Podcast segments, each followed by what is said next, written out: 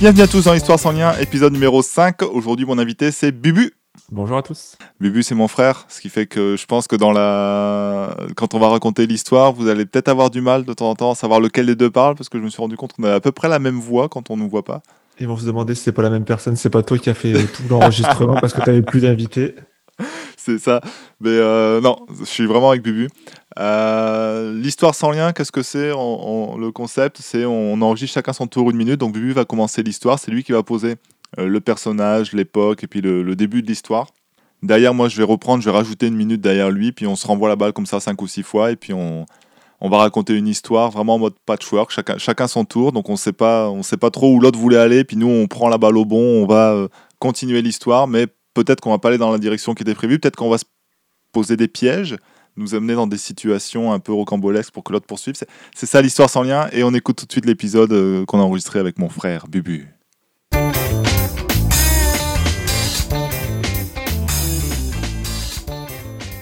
L'histoire que je vais vous raconter aujourd'hui se passe en 1240. À cette époque du Moyen Âge vivait un paysan qui se prénommait Henri. Henri n'était pas bien riche. Il vivait paisiblement avec ses quatre enfants près d'un château situé en Bretagne. Et malgré ses longues journées, essentiellement passées à s'occuper de ses terres, il avait toujours espoir que la situation s'améliore. Un jour, alors qu'il venait à peine de rentrer chez lui, après une journée de travail particulièrement éprouvante, il entendit quelqu'un s'approcher de sa maison. Ouvrez, sur ordre du roi. Henri s'approche de la porte. Il n'a pas reconnu la voix. Il attrape la hache qu'il avait à côté et on trouve la porte. Êtes-vous monsieur Henri? Oui, c'est moi.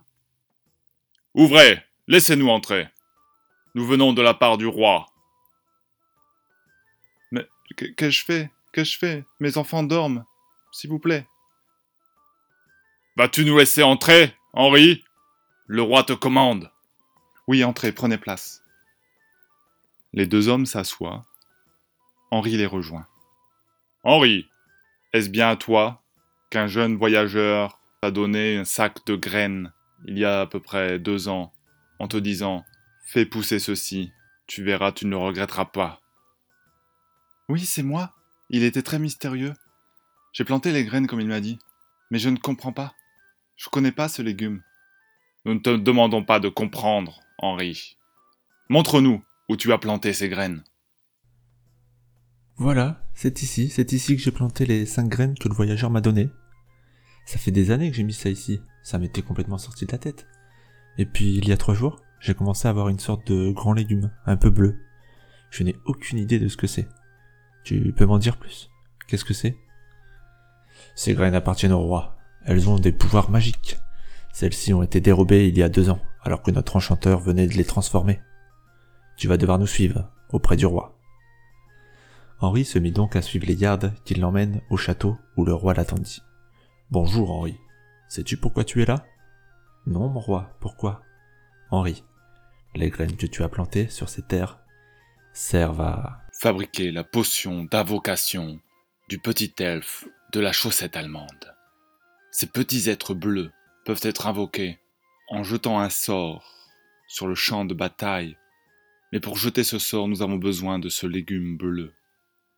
Notre enchanteur avait fabriqué cinq graines. Cela m'avait coûté 3000 pièces d'or à l'époque. Mais grâce à cela, nous pourrons vaincre quelconque armée sur les champs de bataille. Seulement, un voyou nous les déroba, juste après que l'enchanteur les ait modifiés grâce aux poils de tortue. Ces graines me sont précieuses. La guerre arrive. Nous allons nous battre contre l'Empire italo-suisse. Et j'ai besoin de mes petits elfes de la chaussette allemande dans ma stratégie. Henri, je compte sur toi. Élève ces légumes. Et dans un mois, je veux que tu m'apportes la courge que tu auras fait pousser pour moi et pour le peuple entier. Un mois plus tard, Les légumes étaient prêts à être récoltés. Henri, qui avait promis au roi de l'aider, se mit alors à cueillir ces fameux légumes bleus, qui pesaient maintenant près de 5 kilos chacun. Henri déposa les légumes dans une brouette, Il mit un drap par-dessus pour cacher le contenu et commença à se diriger vers le château. Un individu s'approcha alors de lui. Bonjour, Henri. Bonjour, je n'ai pas le temps, je ne peux pas vous parler, désolé. Tu ne me reconnais donc pas? Euh, non. Mais qui êtes-vous? Je suis Hector. Il y a deux ans, c'est moi qui t'ai donné un petit sac de graines. Et aujourd'hui, je suis venu les récupérer. Il y a un légume qui a dû pousser grâce à ces graines. Henri, alors pris de panique, se mit à bafouiller. Euh, euh non, euh, je ne sais pas. Euh, ce n'est pas moi, je, ne vous connais pas. Alors que, transportes-tu dans ton chariot? Ça, ce n'est rien, c'est juste des sacs de blé que j'emmène au château. C'est pour le roi. puis jeter un œil. non, désolé, je suis pressé, c'est pas possible. L'aventurier, alors très énervé, se mit à bousculer Henri. La brouette et son contenu se déversa sur le sol. Un des légumes explosa en dégageant une odeur très particulière. Odeur qu'Henri n'a pu s'empêcher de respirer. On nous attaque On nous attaque Les Italo-Suisses arrivent On nous attaque À l'aide Vite Envoyez les troupes Hector s'enfuit. Henri ramasse les quatre courges qui restaient, les remet dans la brouette et file vers le château. Un chien qui passait en arrière mange la courge éclatée. Henri arrive au château. Mon roi, mon roi Les Italo-Suisses arrivent Voici les courges J'en ai perdu une en chemin, mais il en reste quatre Sauvez-nous, mon roi Sauvez-nous Faites appeler l'enchanteur Dépêchez-vous Que se passe-t-il ici? Pourquoi m'appelle-t-on? Enchanteur Voici quatre courges d'elfes allemands bleus. Prépare-moi vite la potion. Les Italo-Suisses arrivent. Nous allons avoir besoin d'aide. La stratégie dépend de toi, enchanteur. Hmm, quatre courges. J'espérais en avoir cinq. C'est pas grave, avec ces quatre courges, je devrais pouvoir préparer de la potion pour 2000 hommes. Soit, dépêche-toi. Il me faudra deux jours pour la faire. Mais les Italo-Suisses sont là. Eh ben, retenez-les. Faites ce que vous voulez, je reviens dans deux jours avec la potion pour 2000 hommes. Le roi ordonna alors à son armée, composée de valeureux guerriers, de retenir le plus possible l'armée italo-suisse présente près du château. La tâche s'annonçait vraiment difficile pour le roi, car l'armée d'en face comptait presque deux fois plus d'hommes. Henri, sais-tu te battre? Euh, bien sûr que non, mon roi. Je ne suis qu'un modeste paysan. Eh bien, tu vas apprendre. Nous n'avons plus le choix. En effet, le roi n'avait pas d'autre choix que de donner une arme à tous ses hommes. Il fallait retenir l'armée italo-suisse pendant encore plus de quarante heures. En sortant dans la cour du château pour se préparer à l'assaut, les hommes du roi virent un animal énorme qui avait l'air de dégager une telle puissance. C'était incroyable. Un animal qui n'avait jamais vu de leur vie. D'où pouvait-il bien venir? Henri s'écria. Mais. Mais c'est Isul Isul, le chien de mon voisin En effet, Isul, le chien du voisin, venait de manger le légume qui avait explosé lors de l'altercation entre Hector et Henri. Avec un tel animal, nous allons peut-être réussir à contenir les assaillants, mon roi. Soit. Prenez-le avec vous et tenez bon. nous entendons les corps de l'armée italo-suisse. Ça glace le sang. Ça fait froid dans le dos. Ça glace le dos. L'armée arrive. Dans deux heures, elle sera au château. Mais avant ça, elle devra traverser les plaines argentées. L'armée du roi se regroupe tout en haut des plaines. La géographie va les aider. Ils sont 2500. En face, ils doivent être plus de 5000. Mais ils surplombent les plaines. Ce sont de vastes étendues qui mènent au château, juste en bord de la falaise. Le coin est assez dangereux. C'est escarpé. La bataille aura certainement lieu sur les plaines, plus propice pour une bataille qui va impliquer plus de 7000 hommes et un gros chien. Les troupes du roi sont posées en haut. Elles attendent que les Italo-Suisses approchent. Les Italo-Suisses n'ont pas peur, ils sont bien plus nombreux, et le vin leur donne confiance. Isul est un jeune chien, mais il vient d'obtenir une puissance qui pourrait à elle seule faire pencher la balance. et offrir une victoire facile aux troupes du roi. C'est sans compter sur le caractère un peu foufou du chien. Ça ne faisait pas dix minutes que les troupes étaient postées en haut des plaines, qu'Isul avait déjà tué 40 hommes du roi. Il n'obéit pas. Il court dans tous les sens, tourne, n'a pas conscience de sa puissance. Les troupes se demandent s'ils ne devraient pas tuer Isul avant qu'il ne décime toute l'armée du roi. C'est alors qu'Henri intervient. Isul Assis Isul a toujours été ami avec Henri. Henri se retourne vers le général et lui dit Laissez-moi m'occuper d'Isul. Il m'écoute. Je l'enverrai sur les troupes ennemies. L'heure de l'affrontement arrive. Les troupes italo-suisses sont arrivées sur les plaines. Elles avancent, dans un brouhaha indescriptible. Ouah On va les avoir. On est les Italo-Suisses et on va les avoir. Mort au roi Il y a environ 2400 hommes pour le roi et 5000 pour les Italo-Suisses, qui courent en remontant les plaines. Malgré l'avantage typographique, la guerre semble perdue d'avance pour le roi. Et l'enchanteur qui n'arrivera que demain. Henri devait gagner du temps. À l'aide d'Isul, il parcourait le champ de bataille. Il lui donnait des ordres et le chien les exécutait sans problème. Isul, attaque à gauche. Isul, attention, sur ta droite. Le chien avait une confiance aveugle auprès d'Henri. Mais malgré cela, malgré tous les efforts d'Henri et d'Isul, il reculait de plus en plus. Les Italo-Suisses ont déjà traversé les trois quarts de la colline argentée. Henri sentait que c'était bientôt la fin. Il ne pourrait bientôt plus rien faire pour sauver le royaume. Il se tourne alors vers le roi pour prendre conseil, et en tournant la tête, il vit enfin l'enchanteur arriver avec la fameuse potion. Le roi fit alors sonner les corps pour rassembler les hommes. Rassemblement Les hommes se regroupent autour du chaudron. Henri et Isul arrivent eux aussi. Isul reconnaît l'odeur. Il se rappelle avoir mangé le gros légume bleu. Il se rappelle que cela lui avait donné une force incroyable. Isul devient comme fou. Il n'obéit plus aux ordres d'Henri. Il court vers l'enchanteur et il renverse le chaudron. Mais c'est pas tout. Isul est vraiment obnubilé par cette substance. Et d'un gros coup de langue sur le sol, il ramasse tout. Il a bu toute la potion d'un seul coup. Toute la potion qui était prévue pour les 2400 hommes. Il ne reste plus rien pour les troupes du roi. Et Isul devient gigantesque. Il, ne se contrôle même plus.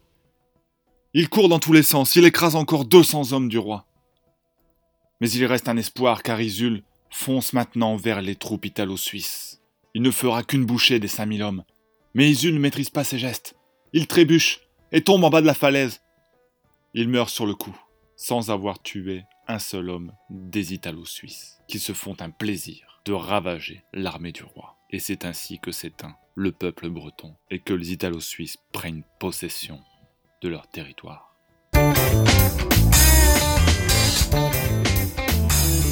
Et voilà, donc c'est ainsi que se termine l'histoire des Bretons euh, et du cher chien Isul qui bah, malheureusement a pas été d'une grande aide pour, son, pour, pour son peuple. Ça, ça va Bubu, t'as bien... Bah oui, bien suivi, euh, ouais, ouais, c'est vrai qu'on a enregistré un peu l'histoire il y a un petit moment maintenant, donc euh, on, a pu, on a pu se la remettre en mémoire euh, pour voir un petit peu. Tu t'en souvenais, toi, euh, de la chute Bah, c'est- ça, c'est que ça fait 4 mois, j'ai j'ai compté en, en l'écoutant, parce que ça fait 4 mois qu'on a fini l'histoire, et je me souvenais plus de la fin. Ah bah, Je savais qu'il y avait un espèce de, de truc bizarre qui se passait sur la fin, que le chien est tombé, ça je me rappelais, mais je me souvenais plus si les Bretons gagnaient ou perdaient quand même au final. Puis je savais même pas qu'il y avait aucun homme, je me souvenais plus qu'il y avait aucun des hommes qui avait bu de la potion bleue, là, qui avait le chien qui avait tout mangé. euh. ah bah, sacrée avant- chute, hein, autant pour l'histoire que pour le chien. euh, Ah oui, oui, oui, vraiment ça. euh, pauvre chien, enfin pauvre, pauvre Breton, et ils auraient mieux fait de tuer le chien avant. Mais je crois que c'est la première fois qu'une histoire se termine aussi mal comme ça. euh, je sais pas, avec les autres invités, euh, il y a toujours une fin plutôt heureuse, non? Ouais, c'est ça. Là, euh, euh, en voyant la confrontation des deux armées, je me suis dit, tiens, ça serait le fun que cette fois-ci, euh, les gentils ils perdent. Les gentils perdent contre les Italo-Suisses. T'as des, t'as des amis Italo-Suisses, non, toi? C'est ça, on, suppo- on suppose que les, euh, les Bretons étaient les gentils. mais- En tout cas, les héros, les héros de l'histoire perdent à cause d'un gros chien bleu. Qui a mangé des courges de 5 kilos. D'ailleurs, ouais, à un moment donné, les- on dit que les graines ont été plantées pendant deux ans, et puis juste derrière, juste derrière, tu te dis, ouais, je m'en souviens plus, ça fait des années, t'as la mémoire courte quand même. Ah bah écoute, euh, il était un petit peu, un petit peu stressé, euh, le, le fameux Henri. hein. C'est vrai que quand t'as deux gardes, deux gardes armés du roi qui viennent sonner chez toi pour récupérer euh, tes graines, à un moment donné, ça, ça doit faire bizarre. ouais. Bah, surtout que moi, à la base, je partais pas du tout sur cette idée-là quand on a commencé à faire l'histoire. Moi, je dis, ah, je vais prendre l'époque du Moyen-Âge, j'aime bien ça, l'époque du Moyen-Âge. Je fais une petite chasse au trésor, un petit truc comme ça aux oignons, tu vois. Et toi, t'arrives direct, bam Henri il prend sa hache, il veut tuer tout le monde. Non, il avait peur, Henri. Ouais. Mais ouais, c'est ça, c'est. Il a, il a, il a les, les gardes qui viennent chercher les graines. ouais. Je suppose que c'était pas ça que t'avais prévu. Je... Non, non, non, bah non, j'avais pas prévu des chaussettes de l'elfe allemand. euh, ou les... non, non, ça, Oui, d'ailleurs, c'est ça, les, les graines sont censées être des graines pour pouvoir invoquer des elfes allemands. Alors, les elfes, on n'entend plus du tout parler, puis les graines deviennent euh, pour pouvoir faire de la potion pour 5000 hommes. Je pense qu'à un moment donné, il s'est passé un truc avec les courges, là. Ouais, je euh, pense que c'est la... bah, au bout de deux ans, les graines ont, ont perdu un peu de leur pouvoir, ça s'est transformé en autre chose, je pense. Pareil, on voit que Henri, à un moment donné, il respire la courge, et toi, tu pars direct sur un chien de- derrière. tu sais. Moi, je, Bah me oui, dis, le- tiens, je me dis, tiens, Henri, il respire la courge, il va se transformer en truc énorme et tout, mais non, c'est un chien qui passe par là. Bah oui, sinon, comment Isul aurait pu euh, décimer toute l'armée? D'ailleurs, c'est ça, j'ai bien aimé aussi le côté où Isul, il a plein de force, tout ça, mais il tue ses propres hommes parce que personne n'arrive à le contrôler. 40 hommes du roi. Et c'est un épisode aussi, il y a eu beaucoup d'effets spéciaux. J'aime bien comment tu fais le corps de, de l'armée italo-suisse. Que tu l'as fait deux fois Alors qu'il avait sonné euh, juste avant, c'était pas le même bruit. Non, non, c'est deux, deux corps différents. Ça doit certainement vouloir dire deux messages différents. À deux corps pour un seul homme. Bon, sinon, comment t'as euh, vécu cette expérience? Bah écoute, enfin moi je me suis senti un peu, enfin au fil des, des différents des différentes minutes, je me suis senti un peu mieux. Je sais pas si ça s'est entendu. J'ai un peu hésitant au début et puis euh, plus ça avançait, plus j'avais l'air d'être un, un peu mieux, je trouve. bah, Je sais pas si ça s'est entendu tant que ça. Moi, c'est surtout dans le quand j'ai réécouté l'histoire là. euh, Il y a des fois où je me demandais, je me posais la question plusieurs fois dans l'histoire est-ce que c'est lui ou est-ce que c'est moi qui parle? Surtout que ça fait quatre mois qu'on l'a enregistré. Ouais. Et, euh, et j'ai vraiment ce, ce sentiment-là. Des fois, je savais pas lequel des deux était en train de parler. Bah, je sais pas comment ça va rendre pour les autres. hein. N'hésitez pas à nous le dire. Est-ce que tu as des, des choses à plugger, toi? Des, des projets des... Bah non, écoute, euh, moi chaîne euh, je suis là Twitch. à titre bénévole, euh, sans, sans promotion, sans rien. sans- Waouh, Est-ce que tu veux faire la promotion de quelque chose d'autre qui te tient à cœur? Oui, bah écoute, euh, il y a un film qui passe sur France. euh, Ah non, il y a beaucoup de Suisses dans tes. Non, bah ça va. Non, bah écoute, euh, rien de spécial. Beaucoup de Suisses? J'ai un Suisse. Non, beaucoup de Canadiens, je voulais dire. Bon, Des Canado-Suisses, c'est ça? Canado-Suisses, allemands. Bon, bah merci Bubu. Bah écoute, un plaisir. Est-ce que ça te tenterait d'en faire une autre une prochaine fois? Ouais, pourquoi pas. euh, D'ici six mois, on aura, on aura bien trouvé un, petit moment pour, pour se caler un Ouais, truc. c'est ça. Si, si on enregistre et qu'on diffuse 4 mois plus tard, il faut, faut qu'on commence à enregistrer si on veut diffuser en 2019. C'est ça. Bah, bonne fin de journée. Merci et bonjour à tout le À monde. très bientôt. Ouais, et merci de suivre l'Histoire sans lien. Suivez-nous sur Facebook. L'histoire sans lien.com. Salut tout le monde. Ciao, ciao.